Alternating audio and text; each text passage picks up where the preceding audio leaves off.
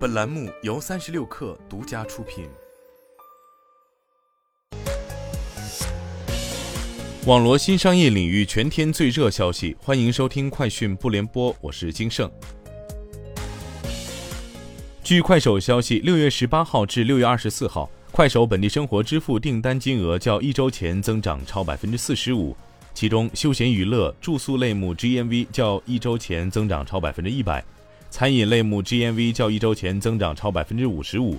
端午三天假期间，快手本地生活核销金额较一周前增长超百分之七十。有媒体今天报道称，阿里旗下新零售平台盒马鲜生最快将于十一月完成上市。对此，盒马相关负责人回应表示不予置评。从京东内部人事处证实，京东集团将新成立创新零售部，整合七鲜、拼拼等业务成为独立业务单元。这一业务将深入零售线下业务布局，探索创新模式。由此前负责京东国际的严小兵担任负责人，向京东集团 CEO 徐冉汇报。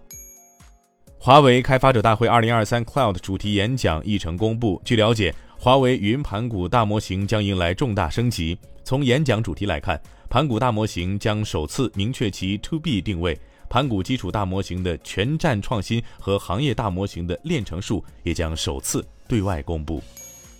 美国宇航局 NASA 工程师表示，他们正在开发 Chat GPT 风格的人工智能界面，最终目标让宇航员可以与航天飞船实现对话交互。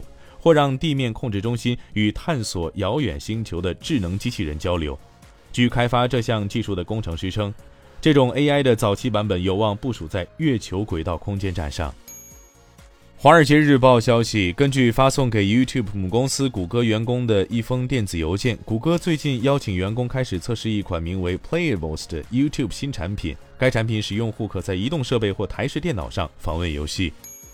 据报道，一份报告称，苹果公司产品发布路线图显示，今年秋季该公司将发布三款苹果手表，其中两款属于苹果手表九系列，而第三款是 Ultra 的升级版。该报告并没有透露更多关于手表的细节。路线图上列出的其他产品包括配备 M3 十三英寸 MacBook Pro、十四英寸 MacBook Pro 和十六英寸 MacBook Pro 的 M3 Pro 和 M3 Max 版本，以及新款 MacBook Air 机型。几款 iMac 预计也将配备二十四英寸的显示屏。不过，超过三十英寸屏幕的早期工作显然已在进行中。以上就是今天的全部内容，咱们明天见。